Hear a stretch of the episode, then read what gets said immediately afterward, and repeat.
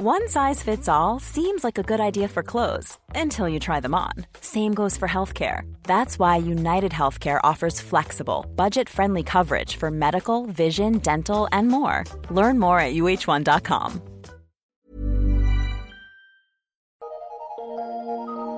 Eu sou Mário Persona e essas são as respostas que eu dei aos que me perguntaram sobre a Bíblia. Você escreveu perguntando se o cristão deveria orar na, na direção de Jerusalém. Não, não. Esse era um costume que os judeus adotaram com base naquilo que Deus disse em relação ao templo em Jerusalém. Lá no Antigo Testamento, eh, na lei estava escrito assim: E na terra para onde forem levados em cativeiro, a ti suplicarem e orarem, a Deus suplicarem e orarem para o lado da sua terra que desse a seus pais, e para esta cidade que escolhesse, para esta casa que edifiquei ao teu nome, etc, etc. Você pode ler isso em 2 Crônicas, 2 Crônicas 6, 37 a 38. O profeta Daniel também tinha esse costume, já que ele orava virado para Jerusalém. Veja a passagem. Quando Daniel soube que o edital estava assinado, entrou em sua casa, no seu quarto, em cima, onde estavam as, abertas as janelas que davam para o lado de Jerusalém, e três vezes no dia se punha de joelhos e orava, e dava graças diante do seu Deus, como também antes costumava fazer. Daniel 6,10. O que Daniel fazia estava bem de acordo com a vontade de Deus, porque era em Jerusalém que estava o templo, era lá o lugar que Deus havia escolhido para serem dirigidas todas as orações e para serem levados todos os sacrifícios do seu povo. Eu não sei se os judeus fundamentalistas ainda seguem esta prática de orar virado para Jerusalém, mas eu sei que os muçulmanos fazem isso uh, virados para Meca. Né? Pra, eles põem aquele tapetinho no chão, sempre procurando saber onde é o norte, onde é o sul, onde é a direção da cidade e aí eles fazem suas orações. E foi, foi até uma dificuldade né, do primeiro astronauta muçulmano, quando ele viajou para o espaço durante o feriado religioso do Ramadã dos, dos muçulmanos. Por ele ser religioso, aquele astronauta, que ele era malaio, o nome dele era Muzaffar Shukor, ele enfrentou alguma dificuldade para adaptar sua fé ao espaço, e uma delas foi a obrigação de orar cinco vezes por dia virado para Meca.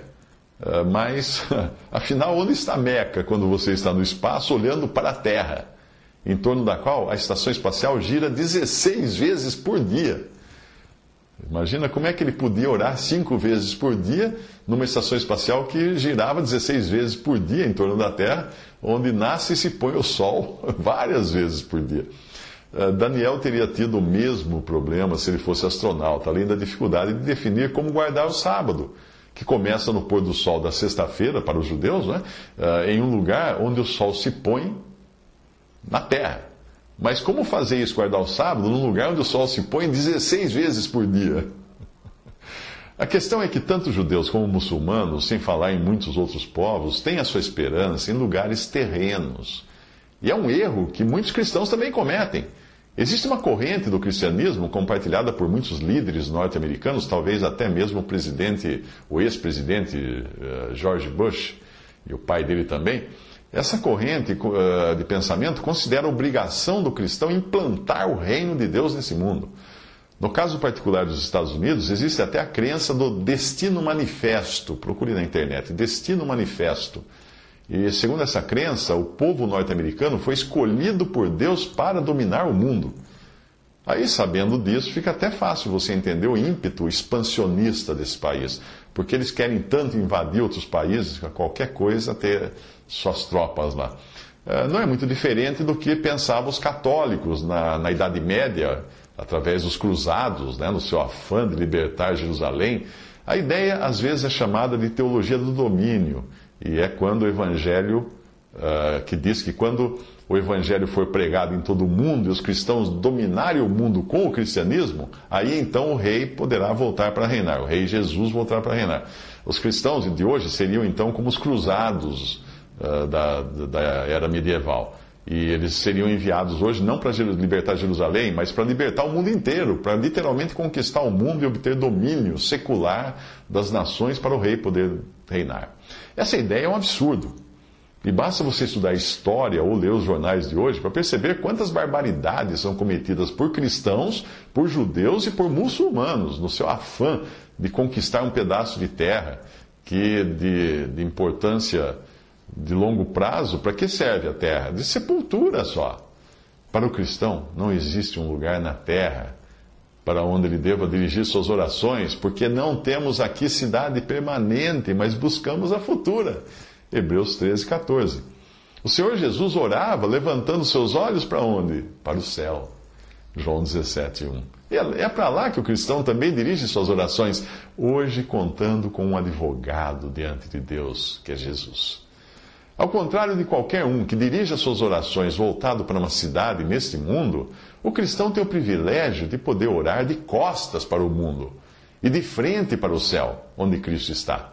Orar para alguma cidade neste mundo, considerar qualquer lugar aqui como sendo santificado, ou tentar conquistar um pedaço de terra com o argumento de estar empenhado numa missão divina, é não entender o caráter celestial das promessas feitas à igreja, ao cristão. Você irá ler por aí coisas do tipo: o Brasil é de Jesus. Tem esses em, slogans em, em decalques nos carros: marcha para Jesus, bancada evangélica no Congresso, e até frases como Deus é fiel ou In God we trust, impressas no dinheiro, no dólar e no, no, no real também. Por pressão de quem? Dos cristãos, cristãos que querem botar a marca nesse mundo. Ah, isso nada mais é do que tentar fincar bandeira num mundo que está reservado para o fogo, vai queimar o mundo e a bandeira. E o mastro também. Nada mais é do que negar o caráter de estrangeiro e peregrino do cristão. É tentar de alguma forma alegar que tem direito a um pedacinho de mundo cujo príncipe hoje é o diabo. Porém, graças a Deus, em Filipenses 3,20, o que, o que é dito para os cristãos, para os salvos por Cristo?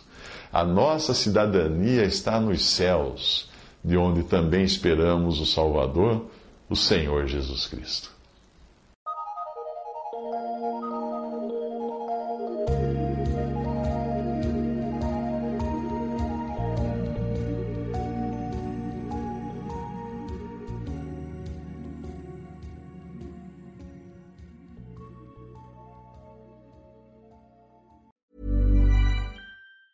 Hi, I'm Daniel, founder of Pretty Litter. Did you know cats tend to hide symptoms of sickness and pain? I learned this the hard way after losing my cat, Gingy. So I created Pretty Litter, a health monitoring litter that helps detect early signs of illness by changing colors, saving you money and potentially your cat's life. Pretty Litter is veterinarian developed, and it's the easiest way to keep tabs on your fur baby's health right at home. Go to prettylitter.com and use code ACAST for 20% off your first order and a free cat toy. Terms and conditions apply. See site for details.